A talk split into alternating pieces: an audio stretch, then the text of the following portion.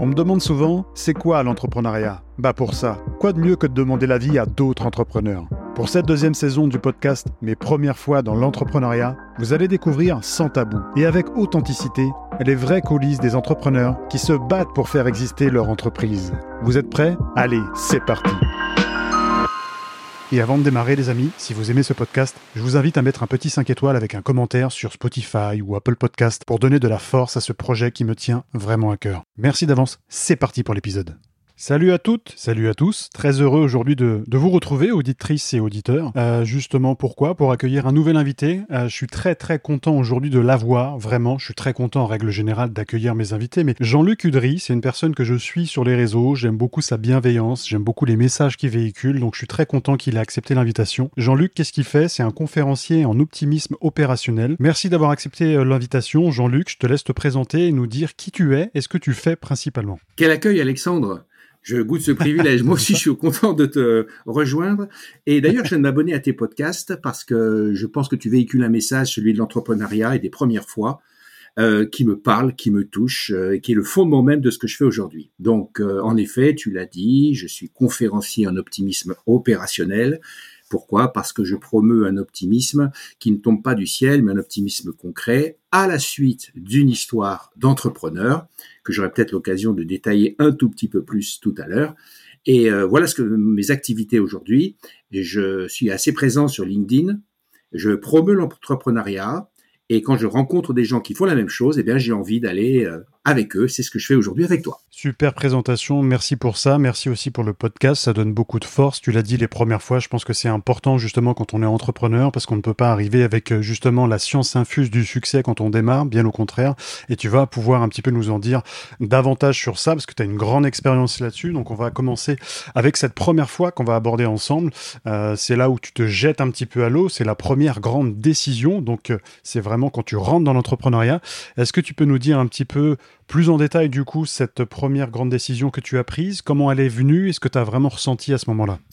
Eh bien, j'avais un parcours euh, fléché. Tout allait bien pour moi jusqu'à l'âge de 27 ans. J'ai 6 ans d'études de management, France, États-Unis, Japon. Donc, tu vois le, le cursus qui va à peu près bien. Je suis en poste dans une grosse société américaine, Procter Gamble, pour ne pas la nommer. Et euh, je vois que mes parents, malheureusement, n'osent pas me dire que dans leur entreprise qu'ils ont mis 30 ans à bâtir une belle euh, entreprise de restauration à Paris, une grosse boîte, eh bien, ils sont un peu fatigués, épuisés, et même au bout du rouleau. Et ils n'osent pas me le dire. Et quand je m'en aperçois malgré tout, eh bien, j'ai une décision à prendre, une décision qui est lourde, puisque ou je continue chez Procter Gamble, on, on, dit que je pourrais monter assez vite dans les étages de cette société, tu vois ce que je veux dire, ou alors, ou alors, je quitte cette carrière toute tracée, fléchée, avec les belles perspectives, et je vais aider mes parents. Et là, je pense, je m'installe un peu dans l'entreprise, c'est le choix que je fais, et, et, et, là, je suis fraîchement accueilli par un des cadres historiques de l'entreprise qui me demande, mais alors Jean-Luc, qu'est-ce que vous venez faire au juste? Eh ben, Je lui dis, euh, Pierre, je viens donner un, petit coup de main pour six mois. Et il me regarde et me dit, dans six mois, mais ça fait longtemps qu'on sera plus là. Et je lui dis, mais Pierre, de quoi Expliquez-moi. Et il me dit non, c'est pas moi de vous le dire. Et il tourne les talons et il s'en va et il me laisse là. Et c'est ça son accueil et c'est la première grande décision que j'ai prise, quitter une carrière toute tracée pour aller aider mes parents. Et ça durera un petit moment. Un petit moment, plus que six mois, tu vas revenir justement sur euh, cette histoire. Euh, Qu'est-ce qui t'a fait quitter justement cette grosse structure très connue notamment? Euh, Qu'est-ce qui t'a qu'est-ce qui t'a donné envie? C'est l'appel du cœur? Est-ce que tu avais, comme tu disais, cette carrière déjà toute tracée? Donc euh, monter dans les services, gros salaire qui va avec, j'imagine. Qu'est-ce qui fait que derrière, tu acceptes justement de redescendre? Je m'entends évidemment quand je dis redescendre. Mm-hmm. euh, aller aider tes parents, c'est euh, un appel justement à l'entrepreneuriat. Est-ce que tu avais déjà un petit peu l'âme d'entreprendre avant ou c'était vraiment tout nouveau pour toi? Alors, la première chose, c'est le respect de ses valeurs. Mes parents m'ont tout donné. Quand euh, j'ai terminé Dauphine à Paris euh, et que je leur ai présenté un, un programme international de management, et ils m'ont pas euh, compté la dépense, ils m'ont dit vas-y, fais-le. Et donc, question de valeur, je pense que c'est essentiel de rendre ce qu'on nous a donné. Et puis, j'ai toujours voulu entreprendre. C'est mon truc. j'ai ça en moi, c'est dans mon, dans, dans mon ADN depuis le, depuis le début, pour toujours, enfin depuis toujours et pour toujours. Ok. Et alors du coup, ça dure pas six mois. Ce, ce, ce, Pierre dont tu as parlé, il a tourné les talons. Bon, il te met un petit peu devant le fait accompli, en gros. Ouais. Euh, comment ça se passe? Tu te dis oula, dans, dans quoi est-ce que je suis rentré? Que comment T'as pas forcément d'expérience à l'époque, donc comment tu vas développer un petit peu tout ça pour redresser un petit peu euh, les choses? Comment tu t'y prends? Eh bien, c'est justement euh, grâce à Pierre et son accueil un peu glacial que je vais apprendre à penser autrement les choses. Parce que si je pense avec mes réflexes habituels, et une fois que je me suis installé dans l'entreprise, je constate très très vite que c'est un carnage, c'est une boucherie. Et en fait, il a raison. On sera plus là dans six mois, ça fait belle lurette qu'on on aura quitté le, qu'on sera plus là. Et donc, au fil du temps, je vais apprendre à penser autrement le business, les collaborateurs, euh, la motivation des gens, et ainsi de suite. Et c'est là où, en se confrontant à l'adversité, une adversité la plus rude, hein, parce que l'enjeu est important, il y a des dizaines d'emplois d'un côté, et puis il y a aussi un patrimoine familial important qui s'en va en fumée un peu plus tous les jours. Et c'est en me confrontant à cette adversité qui est permanente, qui va durer des années, que finalement, ben, je vais me tanner le cuir, si je puis dire. Je vais faire des quantités d'erreurs. Alors si vous en faites, ne vous inquiétez pas, hein, je crois qu'on est passé par là, des quantités d'erreurs. Et puis, et puis, et puis, à force de faire des erreurs, eh bien, on va passer ces fameux six premiers mois, puis un an, puis deux ans, puis on va développer la société. Et euh, grâce aux équipes, car on ne fait jamais rien tout seul, eh bien, je pourrais la conduire une vingtaine d'années avant de la revendre dans des bonnes conditions. Et, donc, je pense que être confronté à l'adversité, il ne faut jamais euh, s'en plaindre. C'est un moyen de devenir plus fort. Et tous les sachants, mais alors absolument tous les sachants, les clients, les fournisseurs, les avocats, les banquiers, tout le monde nous disait, c'est impossible de vous en sortir. Alors, en mouillant un peu la chemise, ça a été 7 jours sur 7, hein, je ne te, cache pas. Quand je dis 10 heures, 10 heures par jour, pour moi, c'était une petite journée. Mais en faisant ça, en acceptant ce sacrifice-là, eh bien, on a inversé le cours de l'histoire. Ok, bah merci en tout cas pour ce partage-là. Donc euh, en gros, tu as quelqu'un qui arrive, qui t'accueille en te disant que ça va durer six mois, et finalement, euh, et un petit peu aussi tous les sachants qui te disent le contraire, finalement c'est quelque chose qui va grandir, tu vas te faire le cuir, comme tu dis, j'aime beaucoup cette, cette expression, te tanner le cuir, ça veut dire que tu vas euh, te prendre des murs, tu vas faire beaucoup d'erreurs, mais tu vas la redresser, cette entreprise. Tout à fait, en comptant aussi sur l'apport des salariés, en valorisant chacun, et en faisant en sorte que la vraie réussite, si tu veux, ce soit, c'est que pour moi, chacun fait plus que ce dont il se sentait capable au départ. C'est ça pour moi la, la réussite. C'est-à-dire quand tu arrives à valoriser euh, tout le monde, quel que soit son poste, que ce soit le manager, le top manager, ou que ce soit le plongeur dans notre cas, si chacun élève son niveau de jeu, eh bien c'est l'entreprise qui élève son niveau de jeu et finalement on arrive à, à renverser des montagnes. Alors je dis pas que ça s'est fait euh, facilement, certainement pas.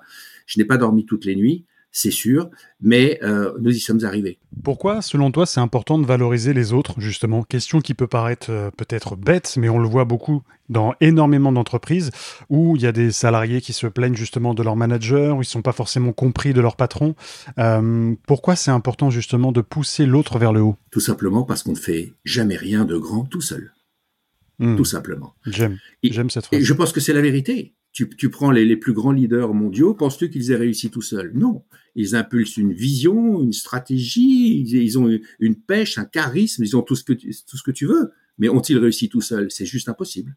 Et moi, j'ai vite compris que même en travaillant 24 heures sur 24, ce qui est impossible, euh, tout seul, je n'arriverai à rien. Donc, donc euh, d'abord, euh, comprendre pourquoi les gens se lèvent le matin. Une fois qu'ils ont compris, que tu as compris pourquoi ils se levaient le matin, il est plus facile de fédérer des objectifs individuels pour les amener à, vers un objectif commun qui était celui de sauver l'entreprise et leurs emplois par la même occasion leur faire comprendre dans quelle direction aller Exactement. justement avec le, le, bon discours. Et justement, en parlant de discours, ça va être, on va revenir un petit peu en arrière, mmh. on va aborder cette deuxième première fois ensemble. C'est le premier discours optimiste que tu fais justement face à tes équipes. Ah oui, alors là, ça c'est un bon et un mauvais souvenir parce que j'avais beaucoup travaillé, évidemment. Euh, je, je suis un bosseur, hein, je ne te cache pas que je suis un, un, un bosseur, un fou furieux même. Et donc, euh, et oui, oui. Et donc, j'avais vraiment travaillé le discours optimiste, motivant, etc. Et je, et, et il s'est terminé un petit peu comme cela. Euh, allez, la situation est difficile, vous le savez tous, mais on va y arriver, ça va marcher, euh, ne craignez rien, on va s'en sortir. Et là, le fameux Pierre, D'ailleurs, je le dis sur une vidéo qui tourne sur Internet, et c'est celle qui est mon teaser pour les conférences d'ailleurs. Et le fameux Pierre se, lève et il me regarde avec un air consterné. Il me dit, mais alors attendez, euh, Jean-Luc, on comprend pas très bien. Euh, les, fournisseurs ne veulent plus nous livrer, euh, les clients nous désertent. Chaque fois qu'ils voient les comptes, le banquier tombe en syncope. Et vous êtes très optimiste Eh ben nous, désolé, on n'y croit pas. Et paf, devant tout le monde, il se, il se rassoit. Et c'est grâce à lui, ce jour-là, que je comprends tout l'intérêt de savoir penser autrement les situations, d'où l'optimisme opérationnel. Et c'est là qu'on va peu à peu, avec le temps, repenser, comme je t'ai dit, l'adversité, les moyens à sa disposition, comment faire mieux avec ce qu'on a. Enfin, toutes ces questions qui finalement vont fonder cet optimisme qui tombe pas du ciel, mais un optimisme concret qui va nous permettre de sauter les obstacles les uns derrière les autres alors du coup, question par rapport à ça. Euh, moi, j'aime beaucoup ce que tu mets en avant, ce que tu prônes, le côté optimiste. C'est pour ça aujourd'hui que tu es conférencier optimisme, en, pardon, opérationnel. Comment ne pas tomber justement euh, dans la différence entre le côté optimisme, j'y vais parce que j'y crois, parce que je sais que ça va fonctionner, et le côté où euh, on y croit dur comme fer, mais derrière c'est peine perdue entre guillemets. Des fois il y a des situations où tu sais, peu importe l'optimisme que tu vas mettre euh, dans, dans, ce genre de situation, ça ne fonctionnera pas. Comment tu arrives à distinguer ça aujourd'hui? C'est justement tout l'art de cet optimisme opérationnel qui est déjà d'être lucide. Ne pas confondre persévérance et aveuglement. Hmm. Persévérer, c'est une chose. Quand on est entrepreneur, si on persévère pas, autant changer de crèmerie. Mais être aveugle, c'est être condamné. Donc la lucidité est pour moi quelque chose d'essentiel. Voir les choses comme elles sont, ce qui veut dire, ce qui veut dire laisser l'affect de côté. Quand tu es confronté à une situation difficile, et j'en ai connu des dizaines, mais vraiment, j'ai écrit des livres là-dessus, c'est pour te dire qu'il y y a vraiment du contenu. Euh, si tu te laisses embarquer, non pas par l'événement, mais parce que tu penses de l'événement, c'est fichu. Le vrai euh, bon conseil, me semble-t-il, c'est de voir les choses comme elles sont, presque froidement, les analyser, et ensuite tu fais rentrer l'affect.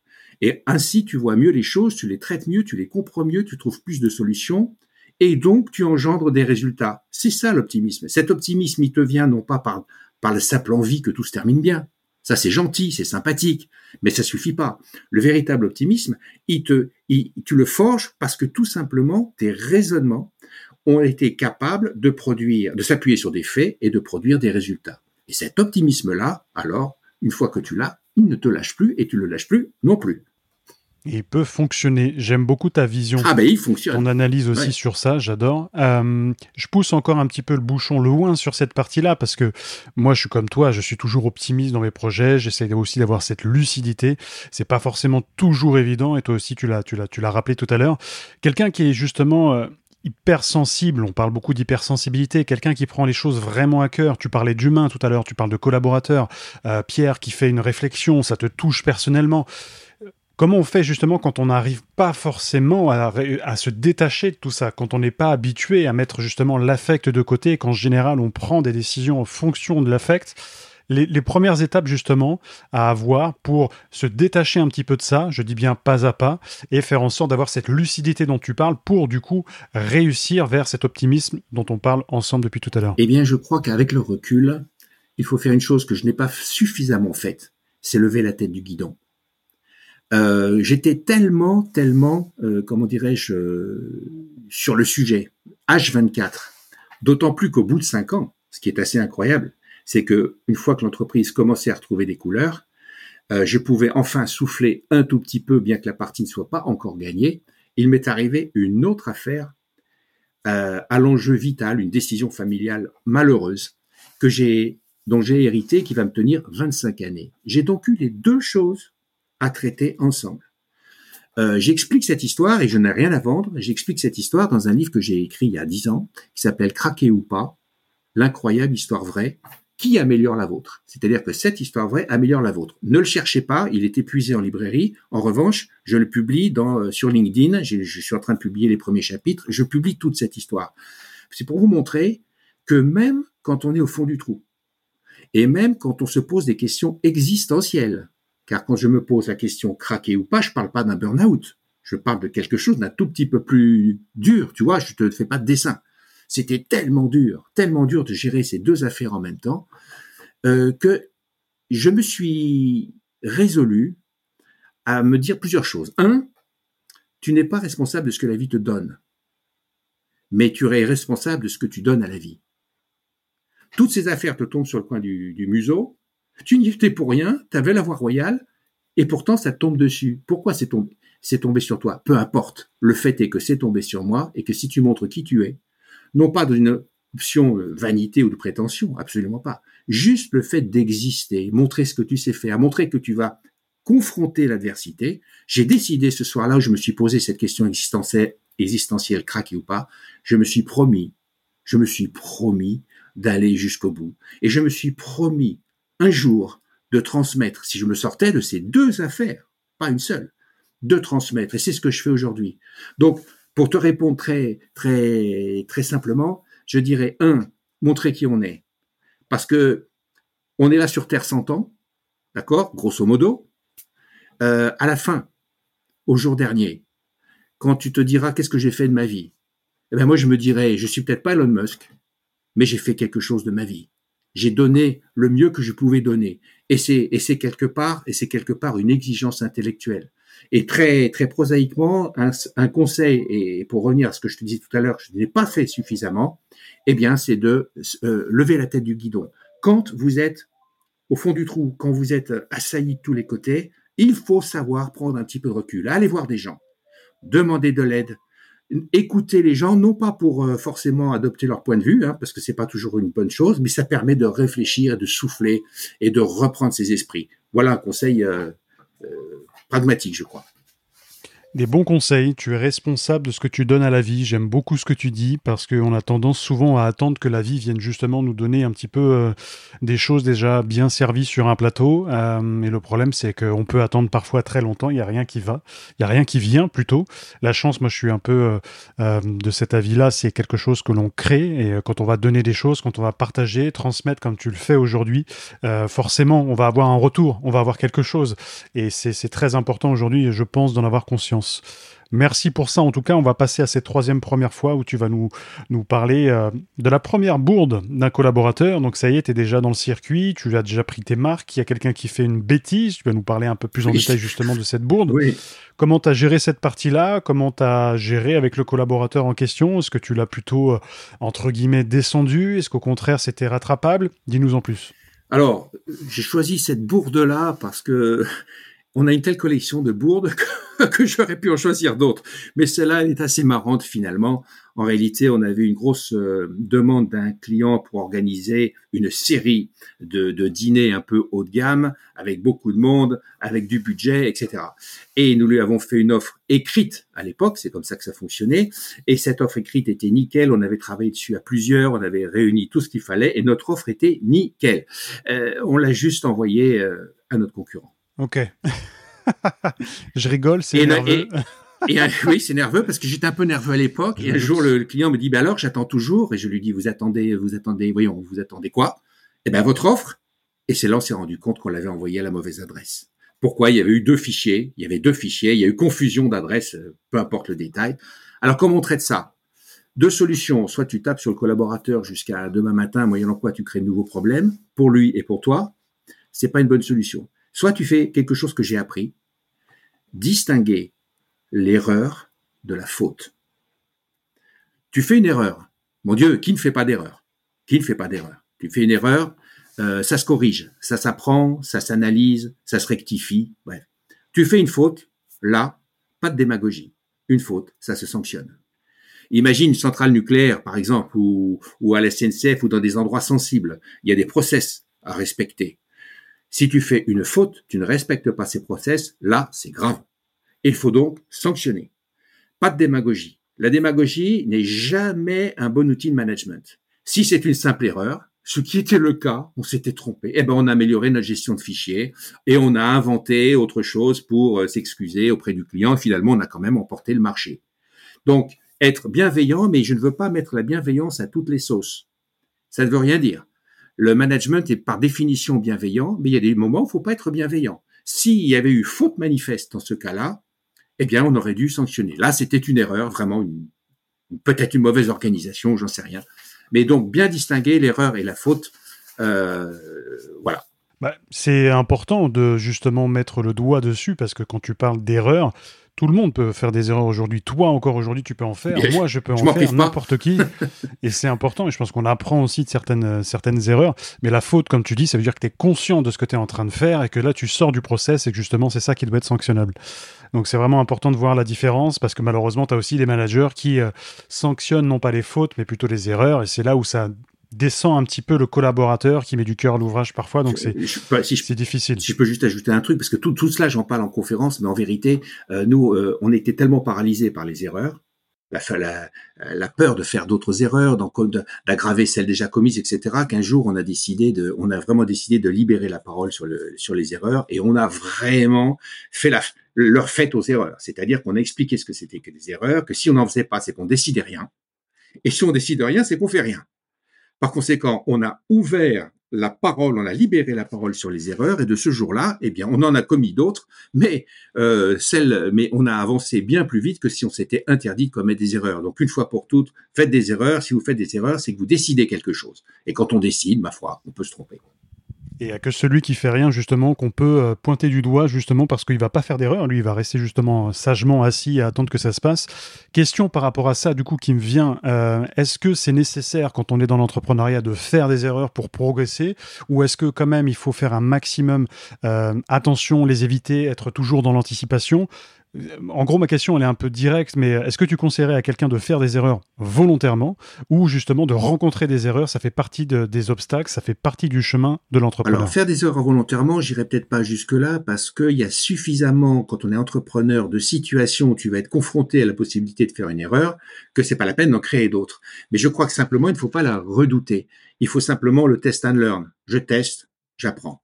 Je teste, j'apprends. Faire des erreurs, il faut aussi euh, passer par un, raisonnement simple qui consiste à dire que faire des erreurs, euh, ça consiste aussi à savoir calculer son risque. Euh, si tu as 1000 euros de trésorerie et que tu vas investir 50 000 euros là tout de suite, ça c'est pas une erreur. À la limite, ça devient une faute. Tu, vois ce que je veux dire? Mais il faut savoir analyser son risque, prendre son risque.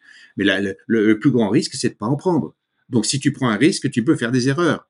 Donc, je vais, vais pas aller au-devant de l'erreur pour en commettre volontairement pour voir ce que ça donne. Je vais simplement faire, je fais et je teste. Je réfléchis, je fais, je réfléchis pas, j'attends pas que toutes les conditions soient réunies pour me lancer parce que sinon elles ne sont jamais. Il manquera toujours quelque chose. Je réfléchis, je teste et puis après je corrige si besoin. Absolument d'accord. J'ai une personne qui est venue me voir il n'y a pas si longtemps que ça, euh, 35 ans à peu près, euh, profil cadre avant, qui se pose des questions, il veut se lancer dans l'entrepreneuriat. Il m'a dit, moi j'ai envie de me lancer, j'ai envie de créer mon entreprise. Par contre, j'ai pas envie de problème à gérer au quotidien, je veux juste créer mon entreprise. J'aimerais ton avis là-dessus, sur, euh, sur justement ce que tu lui répondrais à cette personne qui, euh, qui te dit, bah moi je veux créer une entreprise, mais sans avoir de gros problèmes à gérer. Oui, oui, oui, oui. Alors ça, ça, ça j'en connais des comme ça, ils habitent sur Mars. Ok, c'est pas très loin, je crois. Il faut y aller quand même. Il faut y aller. Oui, mais qui ou Mars ou qu'il essaye la Lune. Il y est peut-être déjà un petit peu. Donc ça veut quand même dire que derrière, euh, un entrepreneur, moi j'aime bien dire, et appeler ça une définition, c'est un entrepreneur pour moi, c'est quelqu'un qui gère des problèmes au quotidien. Euh, quelqu'un qui justement se dit, je vais me lancer pour être tranquille, avoir cette liberté, et puis qu'on ne me fasse pas chier, hein, si on grossit un petit peu le trait. On est bien d'accord qu'aujourd'hui, c'est pas des choses qui sont envisageables. Non, mais de toute façon, être entrepreneur, d'abord, c'est pas un métier, c'est une vocation. Hmm. Premier, premier temps. Deuxième temps, l'entrepreneur, qu'est-ce qu'il fait? Il raisonne solution. Non pas pour lui d'abord, mais d'abord pour son client. Hmm. Parce que la vocation de l'entreprise, c'est de résoudre un problème, non, non pas chez toi, mais chez le client. Chez le client. Chez le client. Le client euh, a besoin d'une cravate jaune, ben je, je vais lui apporter ma cravate jaune.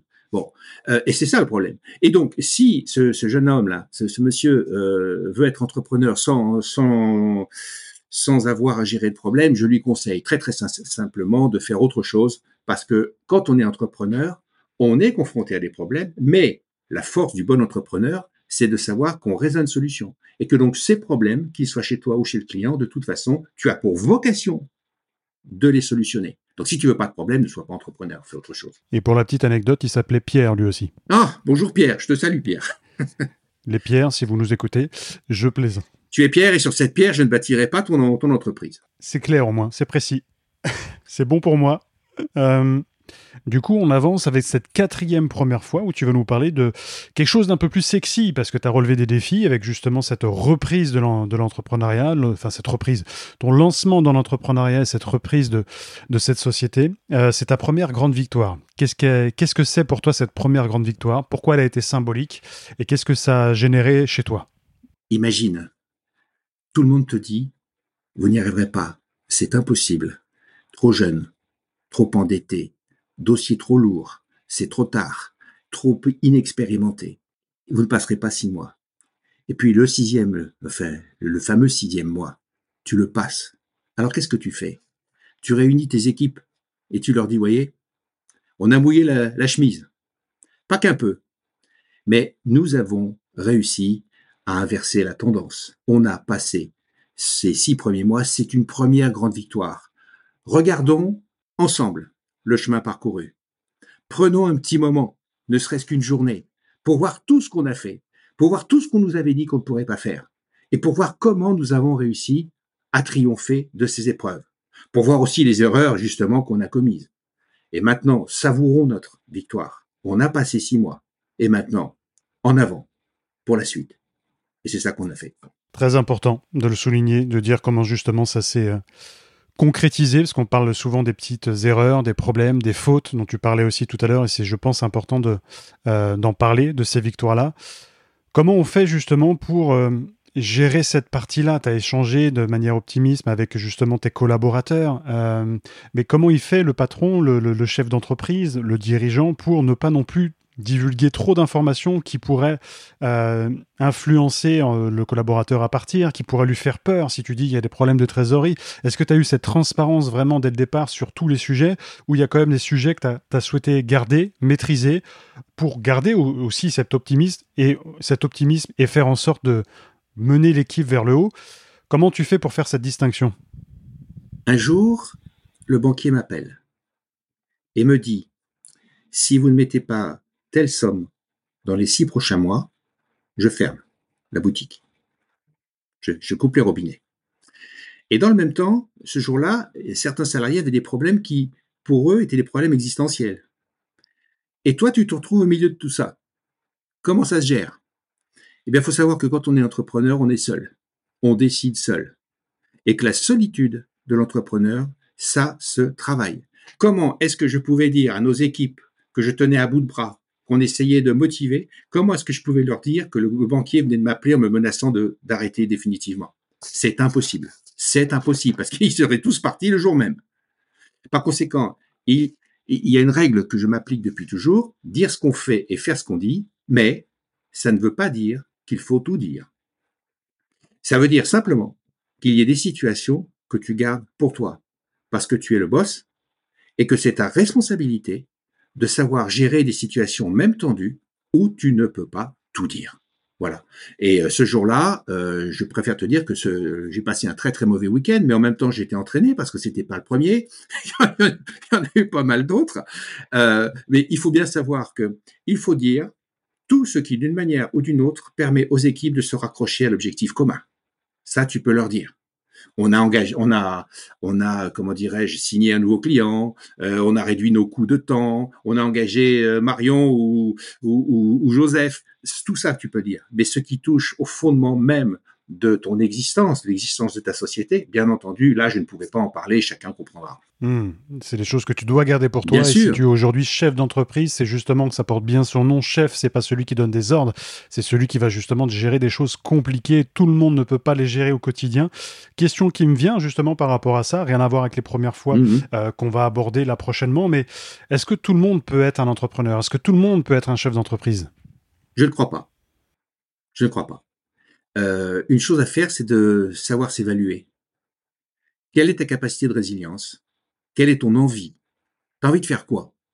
Est-ce que tu as envie, si, si tu raisonnes, euh, ah, je vais être entrepreneur et que tu vois déjà une Aston Martin dans ton, garage, euh, pour un qui va arriver à faire ça, il y en a sûrement qui arrivent à faire ça, il y en a dix mille euh, pour qui ça va pas se passer comme ça. Donc, je pense que la, la première des choses, c'est d'avoir un vrai dialogue, de prendre un rendez-vous avec quelqu'un d'important, toi-même, et de te poser des questions. Je vais être entrepreneur, pourquoi?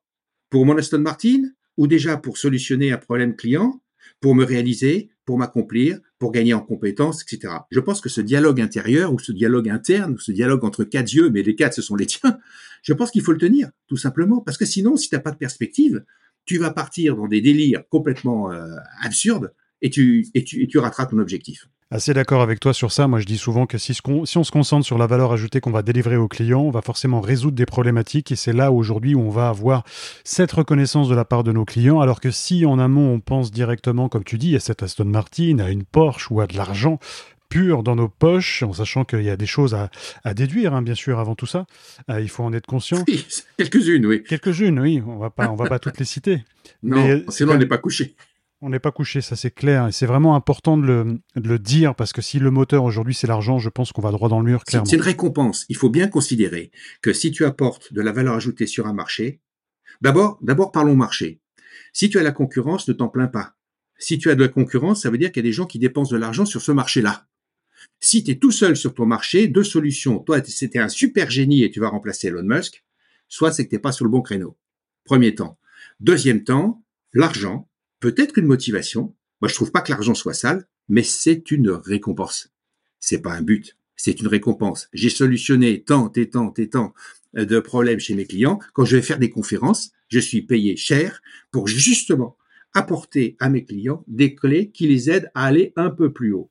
Hmm. Et après que l'on me paye, c'est normal. Mais je me dis pas en, signant une conférence, tiens, je vais gagner tant. Ouais, tu penses vraiment à ce que tu vas délivrer comme valeur. Très ah important. Ah oui, ah oui. Oui, oui. Valeur ajoutée, valeur ajoutée, euh, créer, créer, apporter, transmettre. Très, très important. On aborde avec toi une cinquième de tes premières fois, même si euh, je pense, Jean-Luc, par rapport à ton expérience, des premières fois, on pourrait en lister une vingtaine. Tu, tu oui, oui, oui, oui, oui, tout à fait. d'accord avec ça? Ah, Tout à fait. On aborde cette cinquième première fois. Du coup, c'est euh, bon, t'en as un petit peu parlé tout à l'heure. C'est euh, craquer ou ne pas craquer, justement, la, la, la, fois où tu penses que tout est perdu, euh, que tu penses que tu vas craquer. Du coup, plus en détail, comment tu as géré cette partie-là Moi, c'est l'aspect émotionnel qui m'intéresse parce que c'est souvent parfois dans les émotions négatives qu'on fait des choses qu'on regrette. Comment tu as géré cette, cette situation? Je crois que je me suis raccroché à mes valeurs et je suis remonté à la source de ma motivation. J'ai toujours, je suis un peu comme Obélix, euh, je suis tombé dans la motivation, de, dans la marmite de la motivation depuis que je suis petit. Mais j'ai considéré que ces challenges étaient vraiment durs. C'est un peu hors norme, franchement, ce qui m'est tombé dessus. Mais que j'avais le choix entre abandonner ou, ou montrer qui j'étais. Et encore une fois, quand je dis montrer qui je suis, ça n'a rien du tout de prétentieux ou vaniteux. Donner, comment dire, réaliser mon potentiel. Voilà, me, me réaliser moi-même m'accomplir et respecter des valeurs. Mes parents m'ont tout, donné. Euh, la vie m'avait tout donné jusqu'à l'âge de 27 ans. Après, elle m'a repris beaucoup de choses. Et aujourd'hui, bah, la roue a tourné. Alors j'ai un tout petit peu poussé pour qu'elle tourne la roue. Hein. Elle n'a pas tourné toute seule. Mais aujourd'hui, je, allez, je prends un pied fantastique. Je vais à droite, je vais à gauche, je vais partout, euh, tout simplement pour transmettre cette niaque et se dire que euh, a, y a rien au fond, rien ni personne ne peut t'empêcher de donner le meilleur de toi-même. Point final.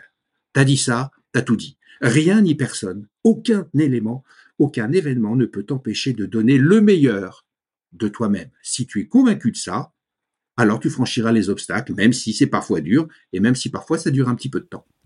C'est bon d'entendre ça. Et je pense que les auditeurs aussi qui euh, t'écoutent, justement, euh, pensent la même chose que moi, parce que les, limites qu'on s'impose, bah, c'est nous qui décidons de nous les mettre ou pas.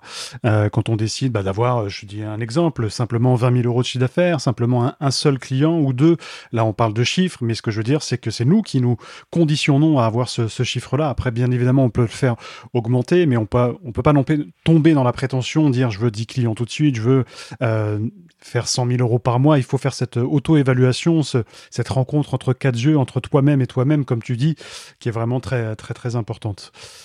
On aborde du coup une cinquième première fois euh, avec toi. Non, sixième plutôt, on a déjà parlé de cette, cette cinquième. Euh, T'en as parlé aussi tout à l'heure, c'était l'accroche un petit peu avec ton, ton banquier. Donc c'est la première accroche cette fois-ci. Comment ça s'est passé? Qu'est-ce que vous vous êtes dit? Est-ce que tu as été vraiment jusqu'au conflit avec lui? Dis-nous en plus.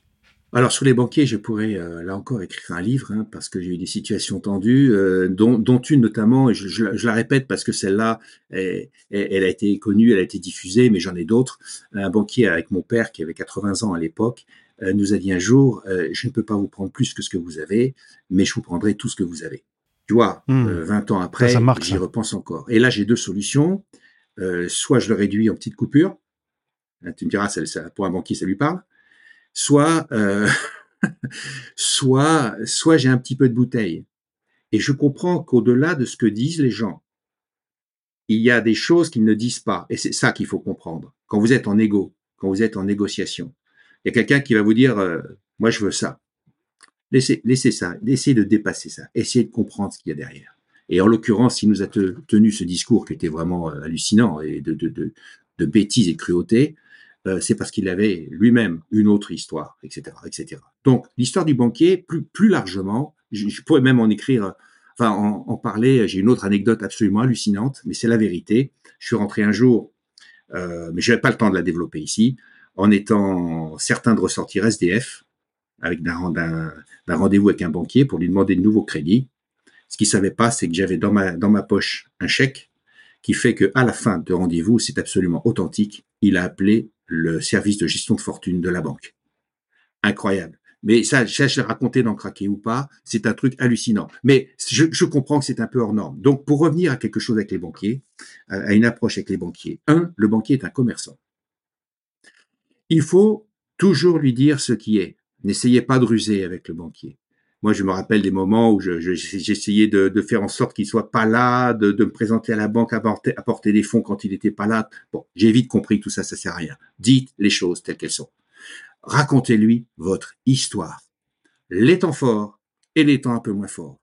Ne lui dites pas simplement oh là là c'est formidable, j'ai plein de clients, c'est extraordinaire. Dites-lui aussi que euh, pour les trois prochains mois vous avez plus un client.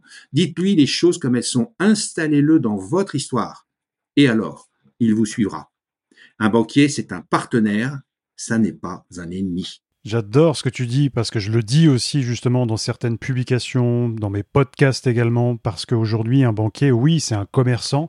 On a toujours cette image un peu néfaste. J'ai fait une publication de, récemment où je dis j'envoie tous les ans une boîte de chocolat à mon banquier. Mhm. J'envoie tous les ans un message de bonne année à mon banquier. C'est important d'entretenir ces relations, d'avoir justement une relation de confiance.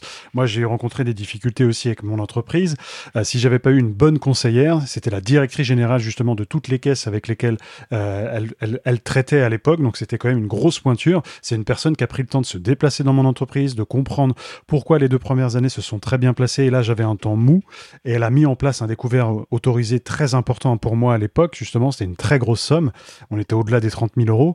Euh, sans justement cette confiance et cette euh, transparence que j'aurais pu avoir avec elle, si j'avais essayé de ruser, comme tu dis, ou de dire oui, vous inquiétez pas, je vais avoir 80 000 euros qui vont tomber justement du ciel avec une étoile filante qui va me livrer, euh, ça n'aurait pas fonctionné qu'elle a aimé, elle me l'a dit après. Mais je lui ai dit, mais pourquoi vous me faites confiance? Elle m'a dit, vous êtes transparent, c'est difficile, vous n'avez pas de clients, là vous avez investi, vous avez perdu de l'argent, mais elle me dit, vous faites les choses, vous, vous, mettez le pied à l'étrier. Et c'est là où j'ai compris justement que c'était important de dire la vérité. La relation de confiance, et d'ailleurs euh, aujourd'hui euh, la société est en quête d'authenticité, y compris avec les salariés, hein, vraiment dire ce qui se passe.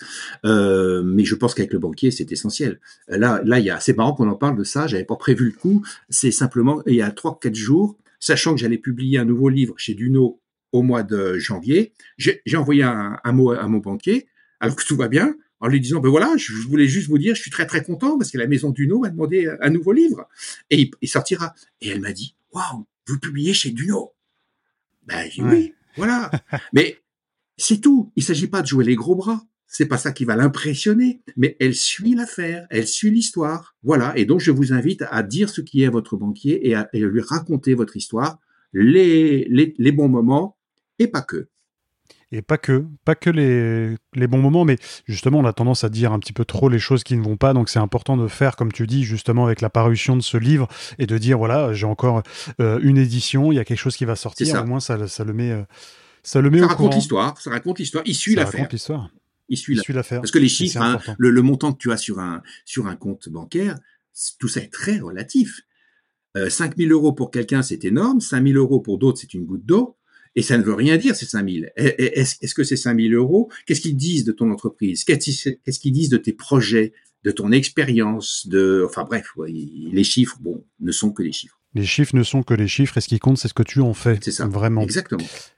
On est à la fin de cet épisode, Jean-Luc. Euh, je suis déjà, oui, c'est déjà la fin. Je, suis triste. On pourrait doubler, même tripler le temps, je pense, faire une interview de 6 heures avec toi, tellement il y a des choses à raconter.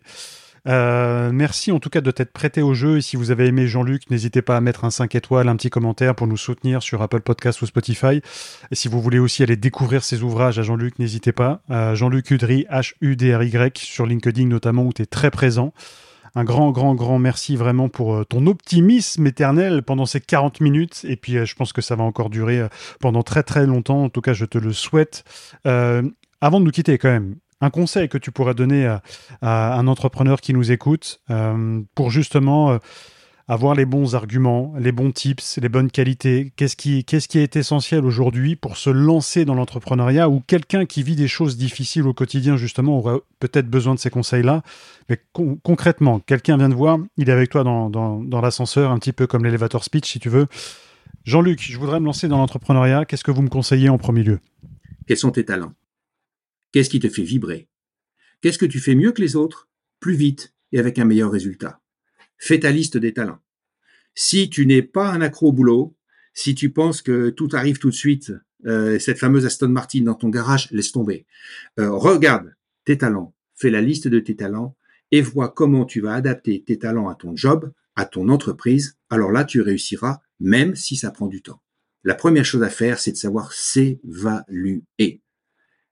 Regarde tes talents, regarde tes capacités de résilience, regarde ta créativité. Une fois que tu as fait le tour de ta personnalité, eh bien, tu décides de te lancer. Et s'il te manque des traits importants pour un entrepreneur, alors à ce moment-là, chemin faisant, tu trouveras des gens qui viendront combler ces trous et là, tu pourras prospérer dans ton entreprise. Magnifique conseil. Autre question, du coup, toujours en lien avec un conseil. Ce que tu as évoqué tout à l'heure quand tu pensais que tout était perdu, euh, est-ce que tu vas craquer, pas craquer? Quelqu'un qui vit un, qui, nous écoute là aujourd'hui, qui vit un truc vraiment compliqué. Euh, moi, je pense à un truc compliqué que j'ai pu vivre il y a quelques années. Une collaboratrice avait suivi l'affaire qui m'a piqué. Un de mes clients. Euh, j'étais avec une partenaire qui n'était pas forcément une partenaire de confiance. Ma, société, la trésorerie, était en train de se casser la figure. Euh, à l'époque, j'aurais aimé entendre une personne justement euh, qui avait cet optimisme-là euh, que tu as et que tu dégages et ça s'entend. Qu'est-ce, que tu conseillerais à une personne qui vit des choses encore plus compliquées, plus graves? Après, c'est relatif, compliqué. Chacun justement a, sa notion de, la complication, mais c'est quoi les conseils quand on pense que justement tout est perdu, c'est bon, je vais arrêter, je vais, je vais me foutre en l'air, je vais, je vais mettre un terme à ma société alors que ça fait quatre ans que je me, je me bats, que je bataille. C'est quoi tes conseils là-dessus? Ben, Je vais me foutre en l'air, c'était craquer ou pas. C'était ça. Ah ben oui. C'était ça. J'étais, j'en étais là. Mais c'était tellement dur. Tellement dur. Et je, le conseil, c'est le même que ce que je, je ne cesserai de donner jusqu'à la fin de mes jours. C'est de se recentrer sur soi et, de se dire, j'ai 100 ans à vivre. Pendant ces 100 ans, je veux donner le maxi dont je suis capable. Après, ce sera de baisser la pression du résultat. Parce qu'au fond, qu'est-ce qui se passe si ça marche pas? Nous, on aurait été ruinés. Trois familles à la rue. C'est pas rien. C'est pas rien. Donc, il y avait une petite pression, tu comprends, d'où cette question, craquer ou pas. Mais si la personne n'en est pas à ce stade-là, au fond, rien n'est si important que ça. Ça, c'est fondamental de le comprendre. Tout est important, mais rien n'est si important que ça. Parce qu'à supposer même que cette personne connaisse une passe difficile, que son entreprise s'arrête, mais sa vie ne s'arrête pas. Donc, il ne s'agit pas de d'annoncer des lendemains qui chantent comme ça, ça va s'arranger Folleville, il fera beau, euh, souriez, tout ça. Ça, c'est pour moi, c'est l'optimisme bisounours qui n'est pas de ma famille, c'est pas celui-là. Mais recentrez-vous sur vous-même. Décidez de donner le maxi. Donnez le meilleur. Et je vais te dire, ça, c'est une règle absolue, c'est une philosophie de vie. Pourquoi c'est important de donner le meilleur? Parce qu'après, tu fermes la boîte à regrets. Et il n'y a rien de pire que d'avoir des regrets dans la vie aujourd'hui. Et tu dors tranquille. Parce que si tu as donné le meilleur, et que ça marche pas, sois tranquille. Tu as donné le meilleur que tu pouvais donner. C'est ce que je dis à tous mes clients quand je donnais votre meilleur. Si ça marche, chapeau bas, champagne. et puis si ça marche pas, n'ayez aucun regret, vous avez fait ce qu'il y avait à faire. Ça veut dire que c'était la, pas la bonne direction à prendre, mais au moins euh, aucun regret. Si je vais dans ces étoiles aujourd'hui, même si je donne le meilleur, il y a peu de chances que j'y arrive, tu vois, j'ai pas le profil.